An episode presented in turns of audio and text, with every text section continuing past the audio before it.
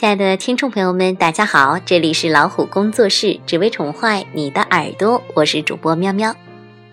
现实生活中，我们不难发现，如果一个孩子不讲卫生，那么他的家长也可能不注意卫生方面的问题。虽然这话比较直白，但是却是事实。父母的生活习惯，包括卫生习惯，对孩子的影响非常的直接和明显。大多数情况下，父母的言行举止都会潜移默化地影响到孩子。换句话来说，习惯是具有遗传性的。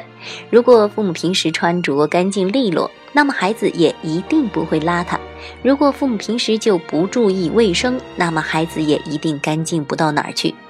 所以，希望孩子变得讲卫生，家长一定要先从自身做起。昊天平时不爱讲卫生，父母说他很多次也无效。而且每次他都拿父母的行为当借口来反驳。他说：“爸爸到处乱扔脏衣服，妈妈饭后把餐具放在洗碗池里长时间不洗，所以自己那些小毛病算不得什么，不值得父母计较。”每当听到这样的话，父母也都无话可说，毕竟孩子说的是事实。为了孩子的成长，夫妻二人呢决定改一改自己身上的坏毛病。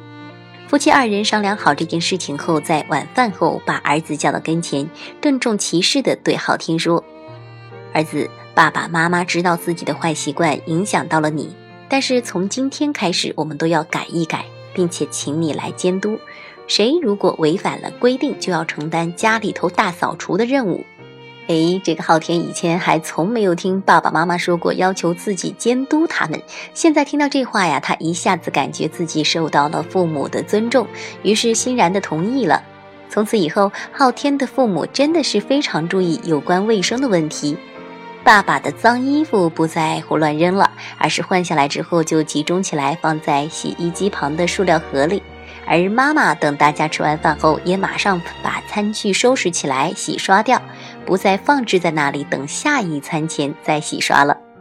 昊天看到爸爸妈妈真的把类似于卫生习惯这样的小事当成了大事来认真的对待，他自己也不再像以前那样不讲卫生，耳濡目染的啊，逐渐的就形成了良好的卫生习惯了。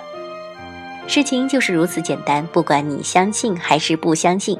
大多数情况下，我们在教育孩子时都会讲一大通的大道理，但是很少有家长用自己的言行举止来影响孩子，身体力行的给孩子做出示范。我们总是对小事不屑一顾，却处处以此来要求孩子，那怎么可能教育的好孩子呢？好啦，这里是老虎工作室。以上文章呢是出自哈尔滨出版社出版的《七到八岁叛逆期妈妈要懂的心理学》这本书，作者是岳贤伦。啊，更多育儿干货，我们下期节目接着分享。也欢迎大家用手机微信订阅公众号“老虎工作室”，点击左下角菜单的加入我们，让我们一起来探索这个美丽的世界吧。再会。